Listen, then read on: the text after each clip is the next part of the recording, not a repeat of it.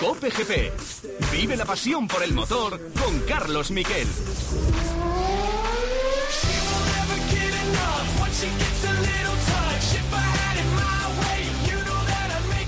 De momento, segundo Verstappen se ha colocado y hay toques por detrás. ¡Vaya accidente! ¡Incidente, incendio! Que va a parar la carrera. Hay un incendio en la parte de atrás. Hay uno de los McLaren, bandera roja. Uno de los McLaren con el alerón caído. Y hay un pavoroso accidente por detrás. No sé quién es, pero ha estallado el coche. Madre mía, qué miedo lo que ha pasado en la parte trasera. Y Carlos A ver Sainz quién está es el duodécimo. accidentado, porque hacía años que no veíamos una cosa Tremendo, igual. tremendo. No, Eh, se estrella creo un coche y yo. arde en llamas el coche Sí. inmediatamente. Sí, creo que es Grosjean. Ahora lo vamos a ver. Una explosión de fuego pavorosa. Tremendo, tremendo lo que vivimos ayer. Esto era tiempo de juego, era la retransmisión, parecía una primera vuelta normal. Estábamos viendo cómo ganaba posiciones Carlos Sainz, cómo se tocaba Lando Norris y llegó esa pavorosa explosión del coche del piloto de Haas. Fue un golpe que ya hemos sabido todos los datos. Eh, se golpea con el guardarraíl en un ángulo de 30 grados. Se encaja en el guardarraíl y le provoca un latigazo que hace que la parte trasera se desgaje y eso provoque la explosión. Es decir, hace un latigazo hacia el lado eh, izquierdo que eh, provoca que se rompa el depósito de combustible, algo que no pasaba desde hace 31 años, desde 1989 en Imola, y eso hace, esa, produce esa pavorosa explosión y 27 largos segundos está en el coche Román Grosjean. Escapa por un hueco que hay entre el halo y el guardarraíl y el eh, médico de la Fórmula 1 le saca eh, del coche, Ian Roberts. Es el que no le saca el coche, ya había salido del coche pero le ayuda a bajarse el guardarraíl porque Grosjean no veía, tenía el visor completamente ennegrecido eh, del humo. Las cosas buenas, por supuesto, la velocidad de reacción, sobre todo del coche médico de la Fórmula 1, estuvo muy bien. Alan Van der Merwe, que era un piloto que quería ser campeón de Fórmula 1 y precisamente eh, está haciendo algo mejor que es ayudar a salvar vidas en la Fórmula 1. eh, es el que llegó a tiempo, el que colocó bien ese coche de seguridad de 585 caballos y el eh, jefe médico, el delegado médico, fue el que ayudó a Román Grosjean. Fueron los dos superhéroes, pero también ayudó ese comisario que iba apartando las llamas eh, con el eh, extintor. La verdad es que todo el mundo está conmocionado, pero al final no hay fracturas para Román Grosjean, solo hay unas quemaduras en las manos de la parte más débil de ese mono, eh, de todo lo que le protege, la menos ignífuga, recordemos, un mono que es capaz de aguantar 40 segundos a 800 grados de temperatura, esta vez supo o pudo aguantar 27, a partir del segundo 41 empieza a quemarse el Nomex, pudo soportarlo y eso fue clave para que pudiera vivir Román Grosjean al margen del hecho de, por supuesto, no tener que eh, no perder la conciencia. Eso fue clave y luego lo vamos a analizar. Vamos a analizarlo con dos pilotos, dos pilotos de nuestro equipo, dos pilotazos, con Roberto Meri, con Andy Soucek y también vamos a valorar accidentes de la historia que acabaron en llamas. Todos tuvieron problemas para los pilotos, todos los que vamos a hablar. Nicky Lauda en 76, muy grave. El de, el de Gerard Berger en el 89. Lo vamos a hablar también con Fraser Rosés. Pero antes vamos con los titulares de este día. Bueno, antes de los titulares, una cosa. Escuchamos al renacido Román Grosjean desde el hospital. Hola a todos, solo quería decir que estoy bien, bueno, más o menos bien. Muchas gracias por todos los mensajes. Yo no era partidario del halo en los años anteriores, pero creo que es un gran avance en la Fórmula 1. Sin él no sería capaz de hablaros hoy. Muchas gracias a todo el equipo, al circuito y al hospital. Afortunadamente podré escribiros pronto mensajes y contaros qué tal todo.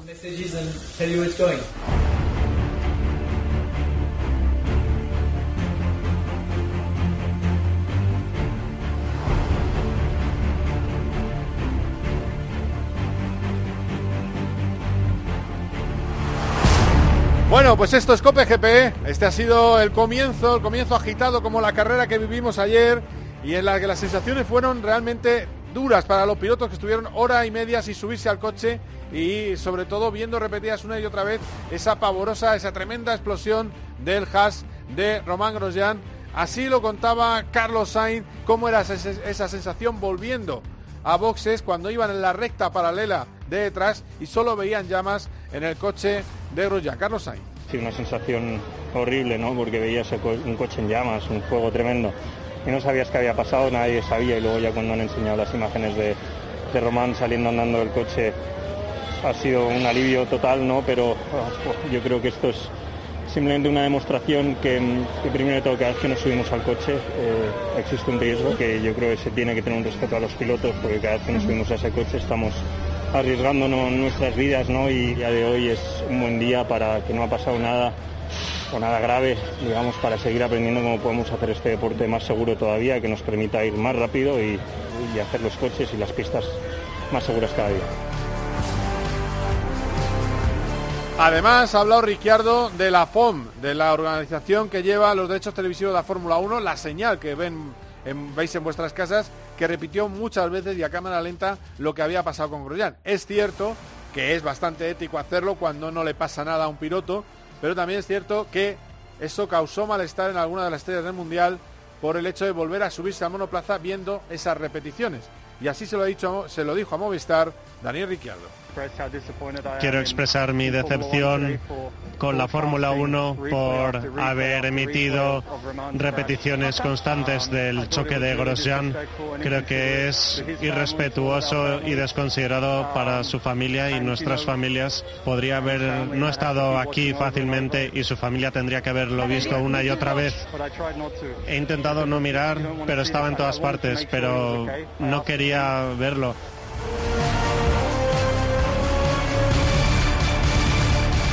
En lo deportivo, la carrera nos trajo otra victoria de Luis Hamilton, que controló la carrera sin ningún problema. No hubo ningún, en ningún momento parecía peligrar, a pesar de los muchos intentos de Verstappen por acercarse, a pesar de esos eh, coches de seguridad. No hubo nunca ningún, eh, fin, ninguna amenaza. Estaba muy por encima Luis Hamilton en otro día absolutamente lamentable de su compañero de equipo que se quedó sexto en la salida, que tuvo un pinchazo Valtteri Bottas cuando estaba remontando la cuarta plaza y ya a partir de ahí no supo remontar más, más que hasta el octavo lugar. Segundo en meta fue Verstappen. Tercero Albon con mucha suerte.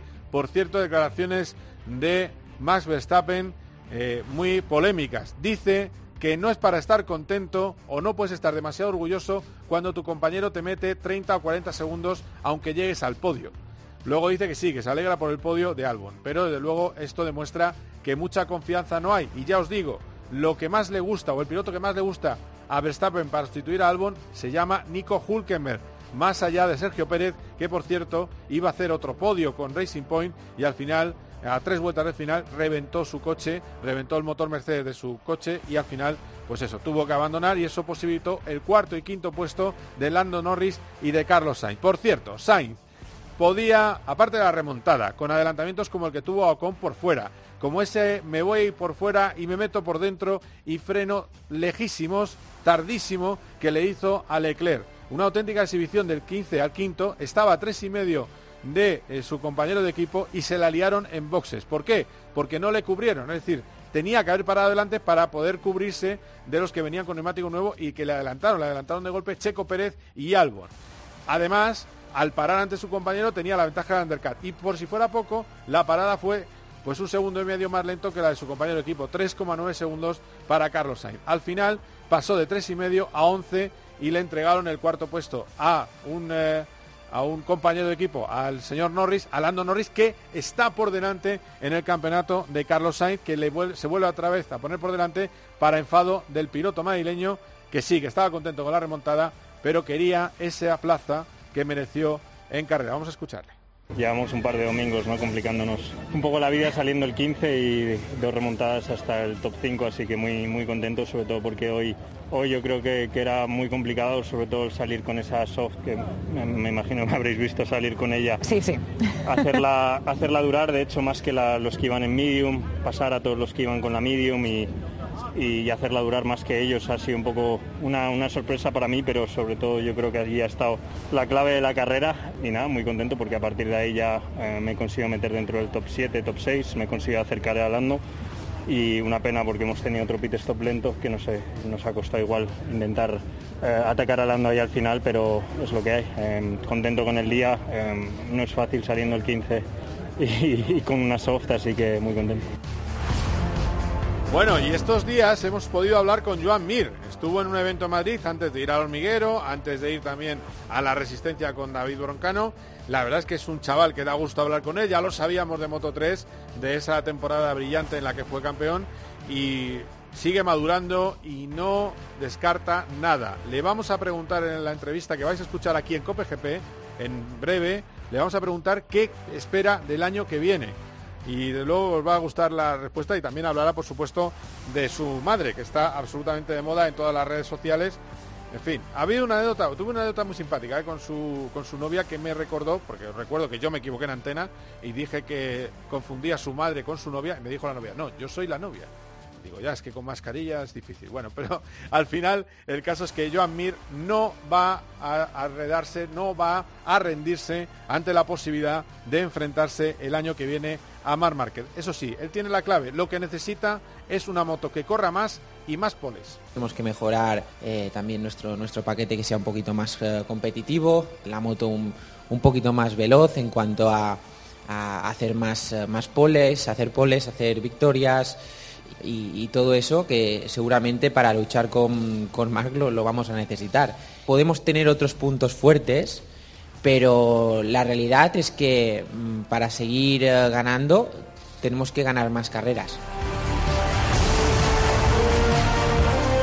Por cierto, todo esto fue en un evento de Estrella Galicia, que es la nueva normalidad. Eh, todos los que estuvimos en ese evento tuvimos que hacernos un test antes de entrar. Eh, un test rápido, que por suerte dimos negativo, pero, pero bueno, que es, es la nueva eh, realidad. Y la anécdota también fue que eh, en, un, en un evento en el que estaba marcado por la máxima seguridad con el COVID, mi compañero Mela Chércoles se le ocurrió la idea de hacer algo que se suele hacer con los campeones, que es levantarle a hombros. Ahí nos saltamos un poco el protocolo, pero tanto Mela como yo, a un lado y al otro, levantamos a Joan Mir y os digo que está en forma porque mucho no pesa. Está realmente delgado Joan Mir. Y termino. Hoy, hoy mismo se ha presentado el eh, Odyssey, eh, se ha presentado el nuevo equipo de Carlos Sainz y Laia Sanz eh, para la Stream en el, con el equipo Acciona. Esto que son buggies eléctricos que van a competir en los lugares más recónditos del mundo y que necesitan ayuda ecológica y lo van a hacer con un piloto masculino y un piloto femenino que rodarán el mismo número de kilómetros. Ya han probado el coche, 550 caballos eléctricos y la verdad es que habla maravillas el uno del otro y los vamos a tener a los dos aquí en COPE así que no lo perdáis, pero primero me pongo de pie porque recibimos ya al campeón del mundo de MotoGP, a Joan Mir. Cope GP. You know that I'd make. Paco González, Pepe Domingo Castaño y Manolo Lama lo dan todo. Momentos de alegría, felicidad, buenas vibraciones. En el deporte. Para mí penalti, ¿eh? ¿Cómo le ha ganado En el entretenimiento. ¿Es estreno de esta semana o qué? Es estreno muy bueno la película. En la información. Seguida la última hora de los gordos de la primera división, pero... Paco González, Pepe Domingo Castaño y Manolo Lama. Tiempo de juego. Lo damos todo.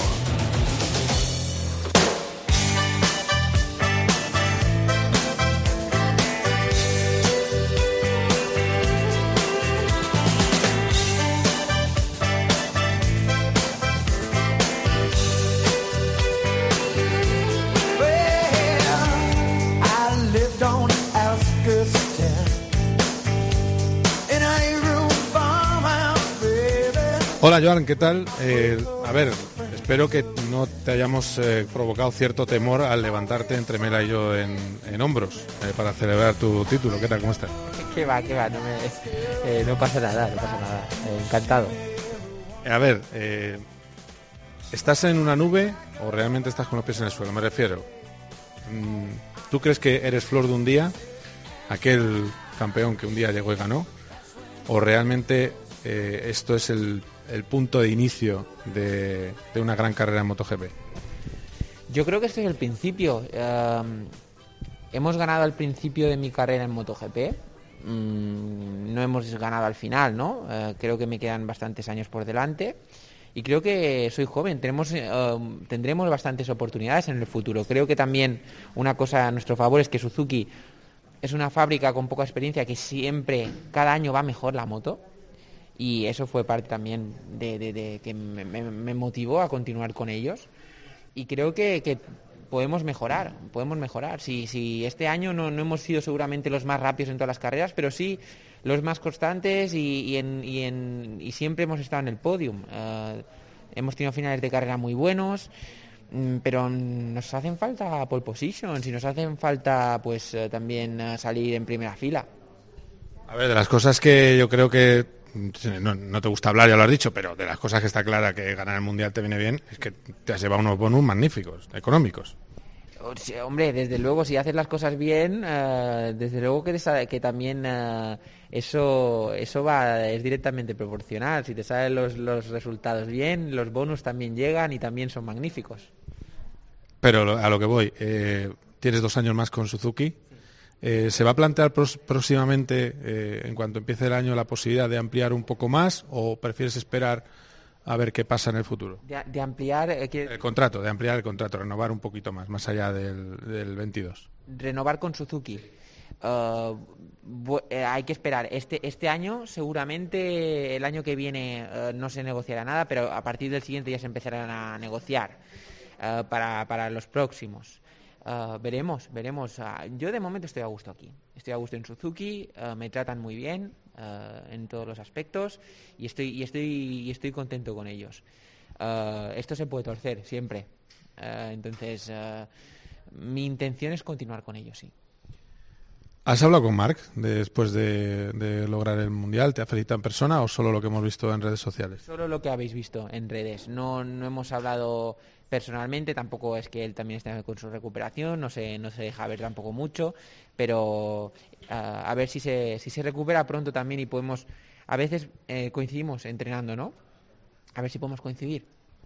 A ver, eh, supongo que estarás un poco hasta el gorro, ¿no? De lo que se, que se te diga que a ver si ganas el año que viene con, contra Márquez, ¿no? Eh, el anti-Márquez, estás un poco hasta las narices. Yo recuerdo que en 2017 cuando te preguntábamos no te molestaba. Ahora a lo mejor ya te tiene un poco cansado la pregunta. No, no, no, no, me molesta. Uh, esa pregunta eh, creo que la gente, seguramente esa gente que dice que con que este título igual pues puede valer menos es porque conocen poca, poca la historia del motociclismo y, y saben poco de motos, ¿no? Uh, han habido muchos, muchos campeones que, que, que, han, que han ganado cuando otro se ha lesionado porque es parte de, este deporte, es parte de este deporte. Las lesiones uh, es algo que también se tiene que, gestionar. Uh, y, bueno, y nosotros hemos gestionado esa parte bien. Uh, en los últimos años ha arrasado, es verdad, es el tío, tiene un paquete con Honda que Honda Márquez eh, que es eh, acojonante, pero, pero nosotros este año hemos ganado con Suzuki. A ver quién nos quita eso. Es que además hay, algo eh, que me llama la atención de, todo esto. Yo, recuerdo un evento de, de Estrella Galicia también, como este en 2017. Una de las cosas que me llamó la atención estaba allí Alex, estaba Mark, eh, era cómo le mirabas. Estabas un poco quedándote con todo lo que decía. Eh, es, ¿Aprendes de mirar a los grandes campeones? Me, dio esa sensación, ¿no? De cómo le mirabas con los ojos abiertos, cómo se relacionaba con los medios. Eh, un otro un referente uh, Mark. Uh, en los últimos años uh, ha ganado todo prácticamente. También um, mediáticamente lo hace, lo hace, lo hace todo también bastante bien. Es un tío que tengo que tengo también que admiro y que y que creo que, que bueno desde siempre ha sido ha sido uno de mis referentes desde luego sí. Me gusta, me gusta fijarme con los demás aprendo de, de, la gente pues que, que tiene más experiencia que, que yo, que, que, sabe igual más y, me gusta aprender. A ver, te voy a preguntar una graciosa, eh, pero es que eh, estábamos en directo en el programa en COPGP y, y, hablábamos de lo que pasaba en el box y de repente entrevistan a tu, a tu madre. Y yo dije, ahí están en Dazón entrevistando a la novia de Joan Mir. Bien, eh, evidentemente metí la pata. ¿Cómo llevas la repentina fama de tu madre? Eh, bueno, eh, está, está, está bien. Quiero decir, a mí, a mí que, que mi madre pues sea guapa, esto pues no me, no me molesta siempre igual eh, con, con, mis amigos se tiene alguna, alguna bueno pero pero de buen rollo no es una cosa buena que mi madre sea guapa y, bueno eh, la, la, fama pues igual que está teniendo en los últimos días y en los últimos tal pues ella ella verá no yo pues deseo lo mejor desde luego. Claro claro. No, luego, y además lo llevas bien porque si ya estás acostumbrado a tus amigos, cualquier cosa que se diga está eh, es mucho mejor. Eh, ¿De qué le falta a la Suzuki para ganar eh, el año que viene? Porque venimos de una... Hay carreras donde la Suzuki no está, hay otras que está muy bien y hay otras donde no, ni siquiera está.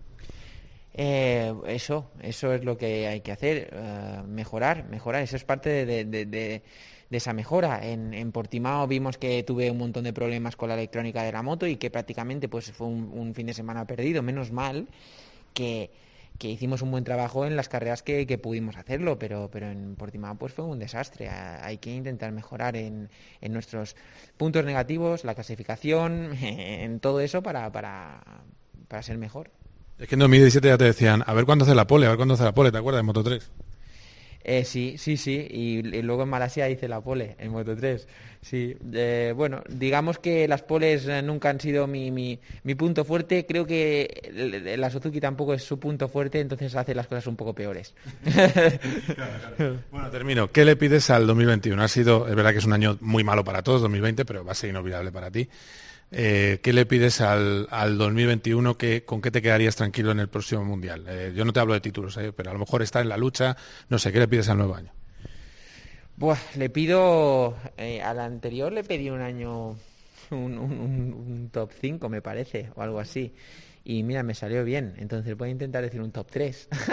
a ver, a, ver qué, qué tal me sale. Eh, le, pido un año, un año bueno, que me respete todo, que me respeten las, las lesiones y con cabeza e intentar pues repetir esto, a intentar dar el 100%, a dar espectáculo y que la gente disfrute. Esto es lo que me llevo. Y tranquilo, si no eres campeón, que no pasa nada. Eh, exactamente, no todos los años se puede ganar, pero todo, lo importante será aprender y, tener una base sólida para los próximos años. Muy bien, gracias. Muchas gracias, Joan. Gracias. Cope GP. Vive la pasión por el motor con Carlos Miquel. En Cope estamos donde estás tú. Como con vosotros, tengo con Expósito, me levanto con el Herrera. Porque con la aplicación llevas en tu móvil todos los programas con los mejores comunicadores. ¿Tú tienes alguna joya, algún tesoro en casa, Marijosia? Va a sonar un grillo de momento a otro. Nos escuchas en directo o cuando tú quieras. Los mejores contenidos donde estés, porque con la aplicación móvil nos movemos contigo.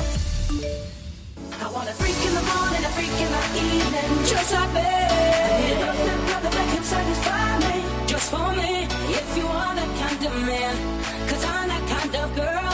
I got a freaking secret, everybody sing, cause we don't give a damn about a I'll be a freak until the until the dawn. We get all through the night to the early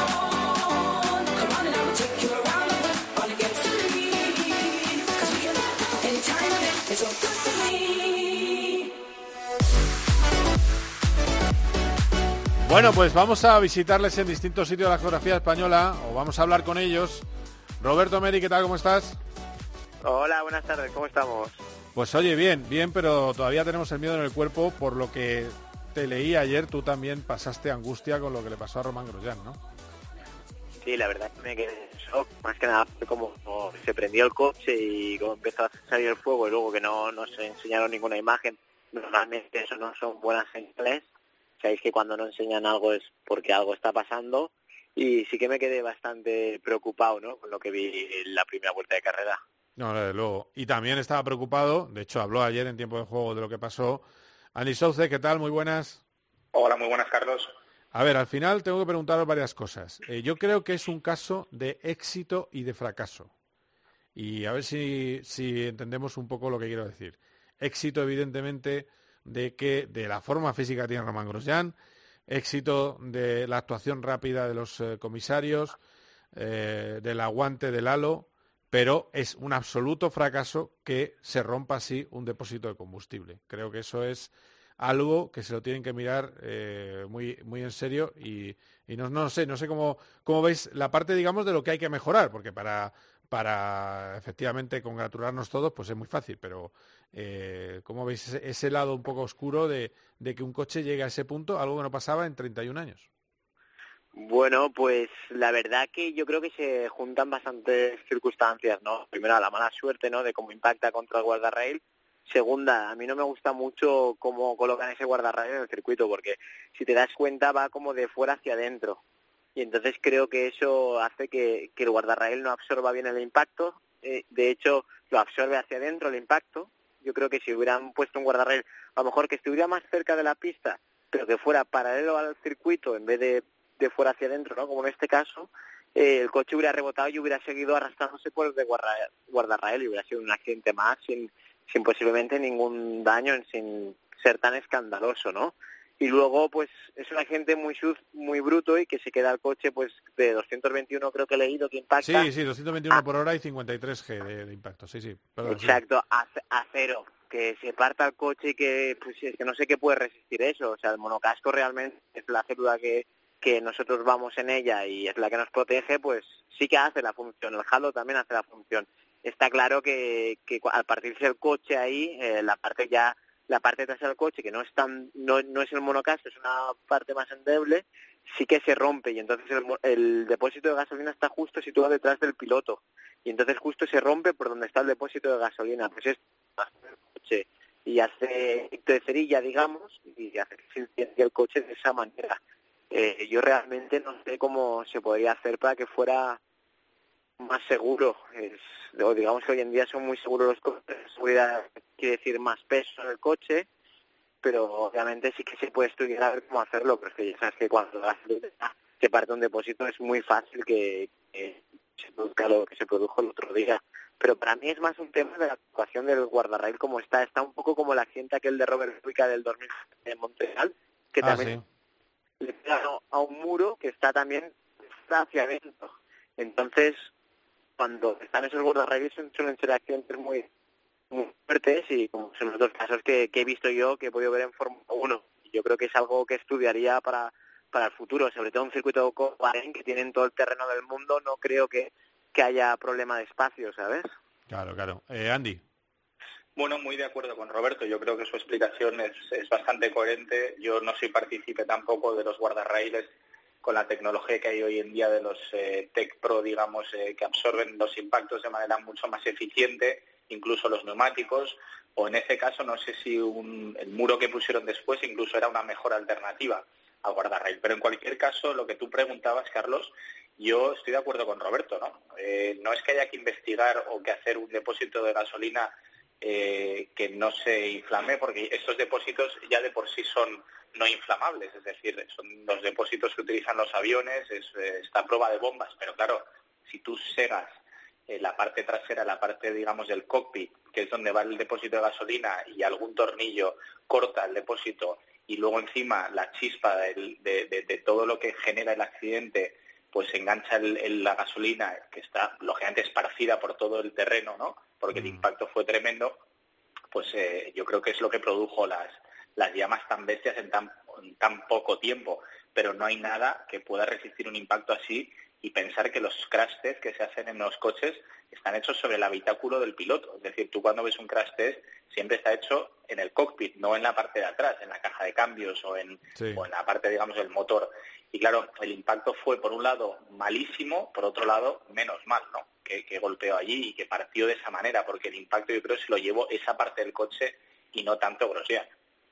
Es increíble, ¿verdad? El, cómo aguanta el copy. Yo creo que esa es la parte positiva. Es decir, claro, porque a mí me ponían eh, tuiteros, ¿cómo puede ser que el coche no aguante? No, no, aguanta la parte más vital del coche. Si lo malo es que se produce ese incendio y que eh, si pierde la conciencia Román, eh, lo hablábamos ayer, las cosas hubieran sido mucho más complicadas porque es normal, vosotros que lo sabéis, que lo que se le haya quemado son son las eh, sean las manos solo y haya aguantado el, el mono. Yo, perdona que te diga, yo creo que se le queman las manos porque toca está haciendo, haciendo el coche, porque piensa que le está quedando todo el fuego al guardarraíl. Ah. Es un metal, aquello mm. se calienta muchísimo. Entonces él, cuando sale el coche, fijaros que apoya las manos el de guardarraíl y cuando las quita del guardarraíl se da cuenta que se ha quemado las manos. Yo creo que se quema quema de, de estar en el coche. O sea, que se, no- se no. le quema tocando el guardarraíz, según tu idea. Vale, y... Yo estoy convencido. Vale. Yo no estoy seguro porque no, no lo sé a ciencia cierta, pero seguramente, eh, aunque obviamente botas y guantes son de Nomex, eh, no sé si las capas que tienen eh, son las mismas que el mono, porque el mono sé que está hecho para aguantar un cierto tiempo eh, al fuego, que creo que recordar que eran 40 o 45 segundos antes de derretirse o de diluirse, pero en el caso de las botas y en los guantes, si te soy sincero, no lo recuerdo bien. Y yo me acuerdo de un incidente, no igual, pero mm, de- algo parecido que nos pasó en el repostaje con Parente el año pasado, no sé si te acuerdas, Carlos. Sí, sí, que dio la vuelta En- al en- mundo, sí. Sí, y, y ahí eh, Álvaro lo que, o sea, en muy poco tiempo, porque ahí estamos hablando de que tardó a lo mejor tres o cuatro segundos en salir del coche, es verdad que lo que más eh, quemado tenía, no, no, no las manos porque no llegó a pasar, pero eran los guantes. Sí, O sea, es que más fino no, el guante, claro, no sé si tendrán las mismas capas Ya. que el mono. Esto lo desconozco y por eso prefiero no, no decir nada y, y adelantarme, pero, pero es posible. Pero es verdad que los 27 segundos eh, entran dentro del margen eh, por el que un piloto, bueno, pues eh, puede no quemarse, cosa que en el año 76 con Niki Lauda no pasaba y por eso se quemó medio, medio cuerpo. eh, y en el 89 con, con eh, Berger, pues eh, tampoco. O sea, es decir, que las cosas van progresando y esa es la suerte que, que tenemos de, de, lo que, de lo que pasó ayer. En fin, que yo creo, o sea, para vosotros es milagro o simplemente ha demostrado que las cosas funcionan, lo que pasó en, en Bahrein. Yo creo que, sinceramente viendo cómo queda el monocasco, yo creo que es un milagro. De ver el monocasco incrustado ahí en el no sé, es que es- yo lo, yo por más que lo veía, en un principio no lo entendía. Y, y de hecho era cómo salió entre las llamas, es que parece una película de ficción, no, no parece ni real. Es, es, o sea, es menos mal que pudo salir de ahí y realmente, no sé, me impactó bastante. Andy. Yo estoy de acuerdo. Yo, yo creo que se podría llamar milagro, pero sí es cierto que se han dado una serie de circunstancias para que ese milagro se produjera. Entre otras, como decíamos, ¿no? La no pérdida de conciencia, el halo, el, el medical car detrás, el mono inífugo, eh, los Marshalls con el, con el extintor, el que hubiese podido salir, porque es que fijaros cómo estaba el guardarraíl, el halo y el, y el habitáculo, o sea, el, el- el- digamos, el espacio que tenía Grosjean era mínimo, pero yo repito, se nos entrena en los monoplazas para salir del coche en menos de, creo que son 10 segundos, seg- no sé sí, si sí, son 10, los test ¿no? de la sí. y entonces eh, siempre nos da bastante pereza, es algo que, que he contado a mucha gente, ¿no? Que es, joder, otra vez los de la FIA aquí para hacer el tal, si, si total, si salgo en 5 segundos. Pero claro, tú no estás preparado para salir envuelto en llamas a través del halo, eh, con un guardarraíl encima, sin saber muy bien si salir por un sitio o por otro, eh, con, con la leche que te has pegado, que lógicamente estás un poco atontado, aturdido en ese momento. O sea, que dentro de que todo avanza mucho, medidas de seguridad, FIA, todo, creo que sí que se dio un milagro ayer de que Grosjean pues haya salido con unas cuantas quemaduras eh, leves en las manos y en, el pie. Es verdad que una persona normal, pues mira, se pone a rezar y ya está ahí, a tostarse un rato. Es que ahí no, no hay, no hay tutía, perdón por el humor negro, ¿eh? pero es verdad, o sea, es decir, hay que ser muy deportista y estar muy en forma para pasar por ese hueco. También es cierto, ¿eh? el halo eh, impide, eh, pues eso, también que, que lo hubiera podido acuchillar el guardarraíl, impide el golpe, pero complica un poco la salida. Eso también es cierto, es decir, que con, con el cockpit sin halo sales más rápido. Andy, de, de todo lo que de todo lo que has eh, visto, bueno, de la carrera, mm, eh, decirte, bueno, que impresionante Carlos otra vez, ¿no? Que era piloto del día, sí o sí, ¿no? Bueno, in- increíble, o sea, increíble. Yo, mm, de verdad, no es porque sea español ni porque lo conozca, ni, ni- de verdad que el patriotismo en este caso, yo siempre intento ser muy neutral y dejarlo a un lado, pero hay de decir que Carlos, eh, bueno, está en un nivel ahora mismo, a un nivel tremendo. Ya siempre he dicho que si Ferrari lo ha fichado es por algo, pero está demostrando cada vez más eh, su valía, su profesionalidad, su saber estar, porque no fue nada fácil de asimilar lo que le pasó en la, en la clasificación y remontar hasta el quinto puesto en una carrera tan difícil, tan complicada, con ese ritmo, porque no olvidemos que terminó a se- cuatro o cinco segundos de su compañero de equipo, que salía seis posiciones por delante suyo, ¿no? Recordemos, salía decimoquinto, Carlos. Sí, sí. O sea, tre- tremenda carrera, tremendo ritmo con la con el fallo de la parada en box- boxes que le costó otros seis segundos. O sea, que podía haber terminado si no delante de Norris, pegado a Norris. Eh, Sí, entonces, bueno, tremendo. sí. Delante de Norris, pero, pero mala estrategia de McLaren. Yo creo que McLaren, eh, digamos que no siguió la misma norma que ha seguido con Norris en otras carreras, que cuando va detrás y alguien le puede adelantar con neumático fresco, pues le paran antes que a Carlos. Pues esta vez no lo siguieron y, y el error le benefició claramente. Vamos a pensar que es error, no pensemos mal. Eh, no pensemos en que Lando es el que se queda, pero, pero desde luego le, le truncó y le molestó a Carlos el hecho de no, no poder acabar cuarto, que yo creo que por ritmo, que era tres décimas por vuelta más rápido, podía haber sido el cuarto, pero bueno, es, eh, es lo que hay. Mira, voy a invitar a Andy aquí a esta conversación, alguien que conoces tú muy bien, que ha estado en todo, ha presenciado grandes accidentes y algunos trágicos, pero sobre todo accidentes de incendios en la Fórmula 1. Eh, Francés Rosés, TV3, ¿qué tal, Francés? ¿Cómo estás? Muy bien, muy bien. Quiero, yo antes de nada quiero decirte que creo que se lo hicieron a propósito lo de Carlos. Eh, o sea que, en fin, dime, dime. Tú estás con eso, sí. Que... Sí. Pero bueno, no, no sé, no sé. Pero van, van tres o cuatro veces ya. Son así, son así. McLaren os, son así. os habéis juntado, os habéis juntado el hambre con las ganas de comer aquí. Ah, ¿eh? ahí, ahí, ahí, ahí. Es que no, pero, pero vamos a ver. Si la historia es la siguiente. Eh, y luego Andrea Seide se disculpó diciendo no, porque después de la primera parada no queríamos que hubiera guerra entre los pilotos. Si a mí todo me parece bien. Pero cuando Lando va detrás, hace guerra con Carlos. Cuando Carlos va detrás, no le dejan hacer la guerra. Ese es el problema. Si ya está, no pasa nada. Si, si a lo mejor eh, son las normas, pero aquí están los dos luchando por un puesto en el campeonato. Es verdad que al equipo le importa un bledo y solo quiere el tercero de constructores y ya lo tienen, pero le saca un punto. Eh, pero bueno, eh, le saca un punto ahora Lando a, a Carlos, pero que yo, yo creo que Carlos va a acabar el año delante porque es más rápido. Es que es así de fácil, porque sin todos los problemas que tuvo a principio de año, eh, problemas también en boxes. Es que las malas paradas las ha tenido sobre todo Sainz. Es que ese es el No, problema. En, la- Exacto. en las primeras carreras, acordaos la segunda, la de Austria que iba quinto y se va para atrás, no sé, pero bueno, se mete en tráfico en otra carrera en Hungría, creo que fue. Eh, bueno, eh, a lo que voy, eh, Francés, yo te llamaba por eh, que me compararas casos, eh, casos en los que también eh, el mundo se asustó. Uno fue, evidentemente, en el 76, tú estabas en Nürburgring Sí, cuando sí, se estrella Niki Lauda. Claro, ahí estamos hablando, y tú corrígeme, que yo lo he visto en persona, ese coche quitado, la, quitado el, eh, toda la parte externa, toda la tapa motor y toda la estructura. Eh, este- en este caso hablábamos de coches que el cockpit estaba rodeado por el- los depósitos de combustible. Sí, sí, sí, no, no es de- rodeado y sin prácticamente la protección, eh, sin nin- ninguna de las grandes protecciones y las células eh, internas que llevan ahora los, los depósitos, en el caso de Niki Lauda. Y bueno, y fue un impacto y casi directo, es más parecido, digamos, al de ayer, pero claro, con las medidas de seguridad de aquellos tiempos, etcétera, etcétera. Y, también en Nürburgring, que había muy pocos comisarios por, por, kilómetro, digamos, decirlo de alguna manera.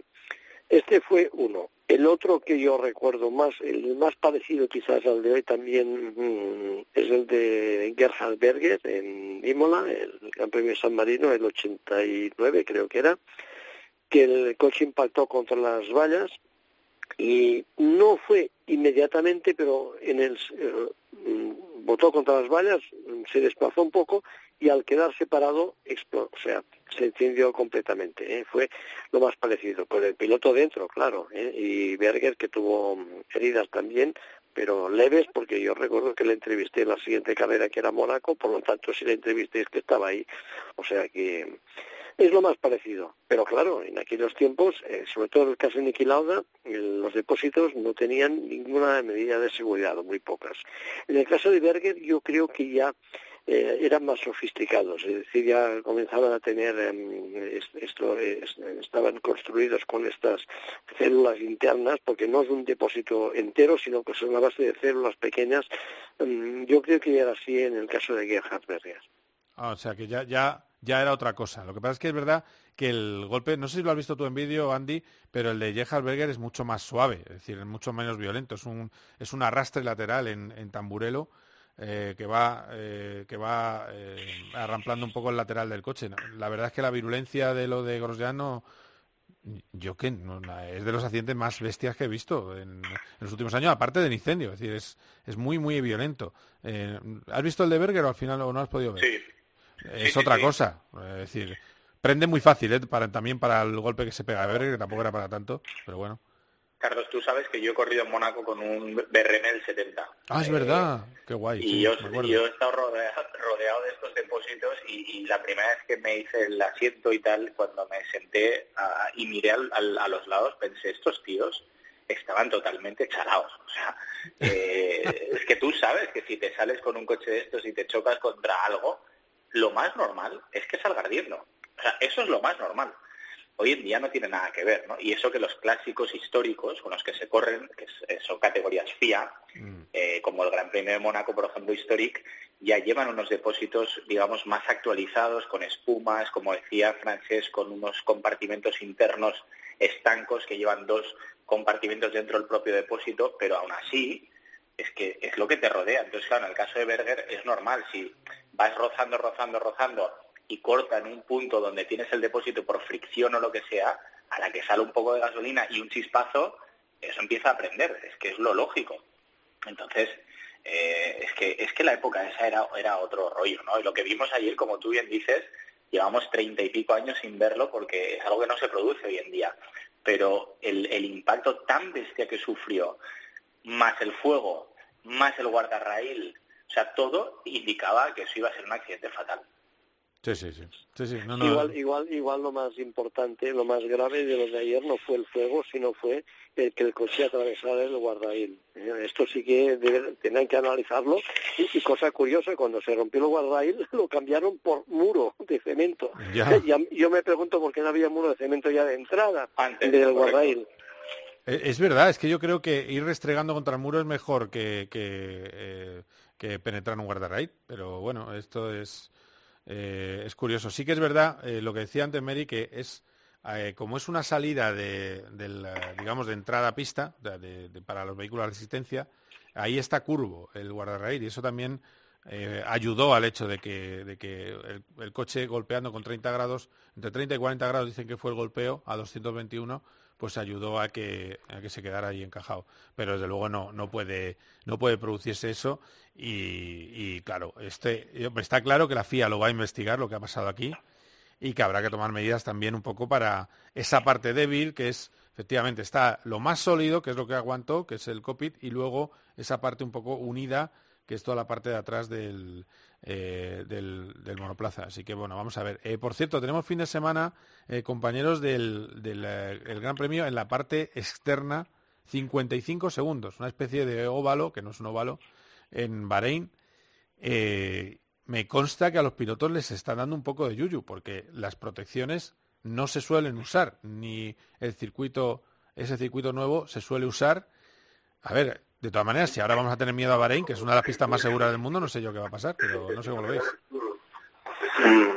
Yo hasta que no lo vea de verdad, mm, porque esto es que incluso en la transmisión del, del último Gran Premio de este fin de semana no se veía la parte que se va a utilizar en el próximo Gran Premio, pero habrá que ver cómo es. Yo me imagino que si ha sido aprobado por la FIA debe eh, tener las eh, medidas eh, oportunas de seguridad.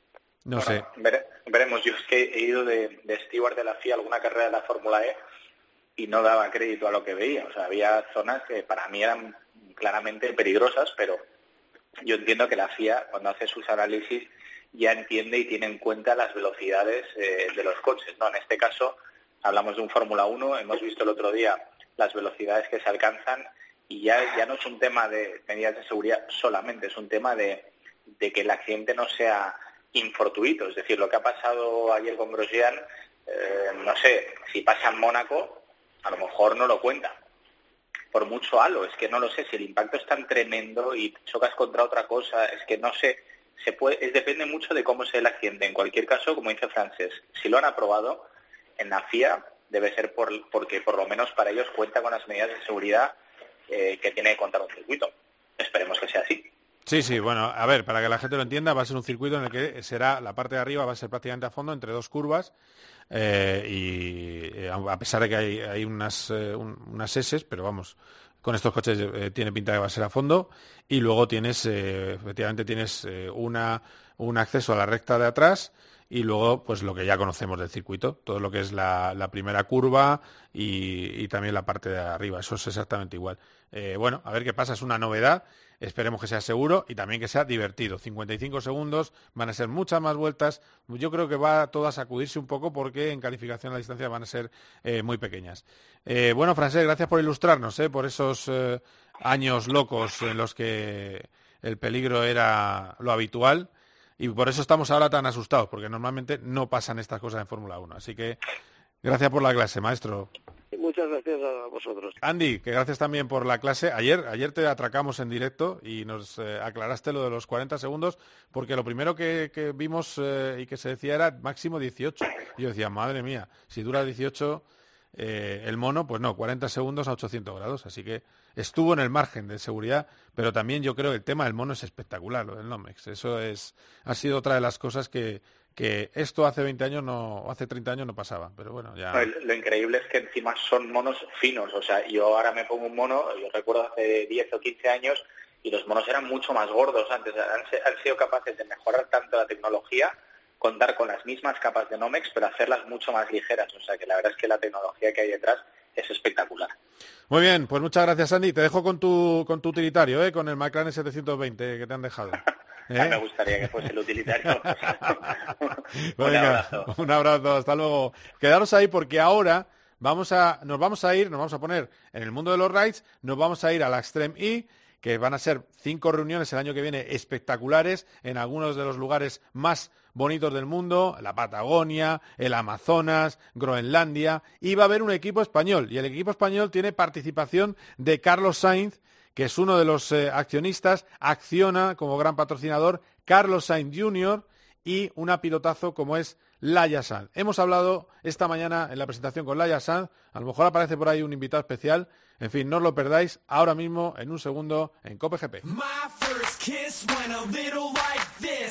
Cope GP, vive la pasión por el motor con Carlos Miquel. Ya hay cuatro equipos que están clasificados para los octavos de final de la Champions. Pues son el Sevilla y el Barça. Pepe Castro, presidente del Sevilla, buenas noches. Hola, buenas noches. Juanma Castaño saca a sus invitados cosas que no le cuentan a nadie. La verdad es que estamos enormemente contentos, ¿no? Porque... ¿Tiene usted miedo a que la temporada se le haga larga al Sevilla? Evidentemente, nosotros somos el equipo que más partidos ha jugado y el que menos descanso hemos tenido. ¿A quién ficharía usted? ¿A Haaland o a Mbappé? Me dice usted, dos jugadores que son extraordinarios. Ya. Pero quizás a Haaland, porque al final los goles son los que, lo que dan los tíos. De lunes a viernes, de once y media de la noche a una y media de la madrugada, el partidazo de Cope. Lo damos todo.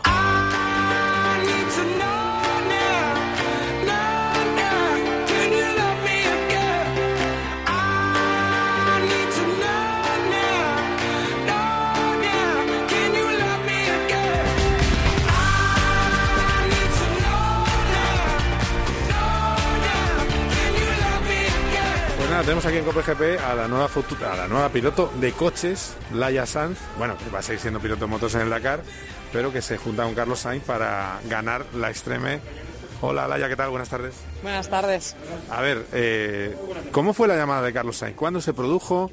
¿Cuándo te dijo eh, Carlos Sainz, tengo este proyecto, vamos a por él?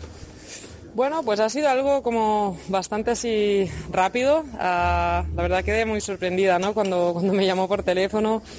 Em, pero muy agradecida de esta oportunidad, de la, de la, confianza que han puesto en mí tanto Carlos como Acciona como QVTech y espero aprender rápido y estar a la altura, es un gran reto para mí. Em, es un campeonato nuevo, con muchas cosas nuevas para todos los pilotos, pero yo además con, con la cosa añadida de que vengo de las dos ruedas, entonces todavía más cosas nuevas, pero creo que tengo la capacidad de adaptarme rápido y, también no, podía tener mejor compañero que Carlos para que me ayude a dar el paso y de la mejor manera posible. A ver, ¿qué significa para ti que diga Carlos? Dos cosas. Una, que enseguida te has adaptado al coche a, cómo ir deprisa y luego otra que te ve luchando en el futuro por, por ganar el Dakar en cuatro ruedas. Bueno, claro, menuda presión, ¿no? Pero, pero la verdad que es un placer que, que hable tan bien y de mí. Y bueno, es alguien al que siempre he admirado muchísimo por su forma de trabajar y, y porque he sido siempre también muy seguidora del mundo de los rallies y del rally ride. Entonces me parece como un sueño, ¿no? Estar, estar formando equipo con él. Hombre, ya sabes que es muy exigente cuando llegue el momento de competir y te toque tu turno, porque es un turno para hombres y otro para mujeres, te va a meter caña, seguro. Está claro, tengo, tengo muy claro que es competitivo y que quiere ganar. Entonces es, es lo que te decía, ¿no? De intentar aprender rápido para estar a la altura. Estamos en el Extreme, eh, va a ser en marzo, el próximo Dakar. ¿Qué sabes del Dakar? Hombre, desde luego, hay vas para todos, más juegos de ruedas, más seguridad. Eh, ¿Qué perspectivas tienes? Bueno, menos juegos de ruedas. En, Ah, menos, en- en moto han limitado a seis para los pilotos de élite. Los pilotos de élite son los pilotos que han quedado alguna vez de los 10 primeros en el Dakar y ahora hay unos cuantos ya. Entonces eso creo que va a hacer la carrera más interesante. También límite de cambio de pistones. Entonces va a ser, va a ser más chulo, ¿no? Porque va, va a haber que, te- que tener más cabeza, eh, que conservar mejor la mecánica y creo que a mí creo que a mí eso me favorece bastante, ¿no? El hecho de, de tener que pensar más y cuidar la moto creo que puede ser una ventaja para mí. Mira, acaba de llegar aquí, un- no sé si le conoces, Carlos Sainz. Eh, eh, Carlos, ¿es tan crack la ya como se la ve en la moto? Mucho más.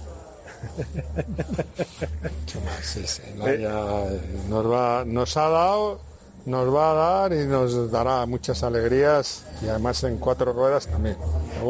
¿Sabes lo que pasa? Que yo creo que la- una de las cualidades que tiene, la tienes tú también, que es metódica y currante, ¿no? Es una de las cosas que también que destaca No, mucho es que de... En el mundo del deporte no hay secretos. Si no trabajas, eh, pues eh, eh, hay un dicho que es gran verdad. Cuanto más trabajo, más suerte tengo. Pues eso es así. Claro, claro. Bueno, pues nada, ya ves cómo habla de ti, es maravilla. Eh, pues nada, ya termino contigo. Eh, del, del próximo, para el próximo rally, que, que para el Dakar, ¿qué objetivo tienes? Bueno, eh, para mí ha sido un año difícil, pero está claro que el objetivo siempre es in- intentar estar entre los 15. Sé que será muy difícil, que vengo de un año pues malo, eh, primero una lesión y luego estando enferma bastantes meses y, y no llegaré en mi mejor forma, pero el Dakar es una carrera que pues pasan muchas cosas, que, que si todo va un poco de cara pues puede salir una buena carrera y vamos, vamos a ver. Muy bien, pues gracias, Laia. Suerte. Gracias. Bueno, pues vamos terminando. De las cosas que nos han contado allí en persona, bueno, deciros que Carlos está muy orgulloso de las carreras de su hijo. Me dice que cada día lo hace mejor, que está subiendo cada vez más el nivel. Y es verdad. Aparte, eh, también ha recordado que lo que ha pasado en eh, Bahrein sirve para recordar lo difícil y lo duro que es ser piloto de carreras y que se juega en el pescuezo. Y es así. Eh, por lo demás, el objetivo de este equipo de Acciona es ganar. Y van a tener un problema, que no pueden tocar el coche de rallies. Estamos terminando este Cope GP y recordaros un poco los horarios. La carrera de Bahrein, carrera corta, Gran Premio de Sakir, va a ser a las 6 y 10 de la tarde. En vez de 50 y pico vueltas como este fin de semana, 57, va a ser un 89 vueltas, es decir, una auténtica barbaridad. ¿Por qué? Esas 87 vueltas que van a dar, porque la pista solo tiene 3,5 metros y va a ser rapidísima. Tiene una serie de enlazadas de altísima velocidad en la parte de arriba del circuito. Una incógnita que puede convertirse en la vuelta más rápida de la historia. Solo 55 segundos. Así que emociones fuertes para la calificación y para la carrera de este fin de semana. El debut de Pietro Fittipaldi, el nieto de Emerson, otra de esas sorpresas de 2020. Le veremos sobre Haas y esperemos que para la última carrera ya esté de vuelta el hombre que ha renacido este fin de semana, Román Grosjean. Ha sido un auténtico placer. Hasta aquí, Cope GP.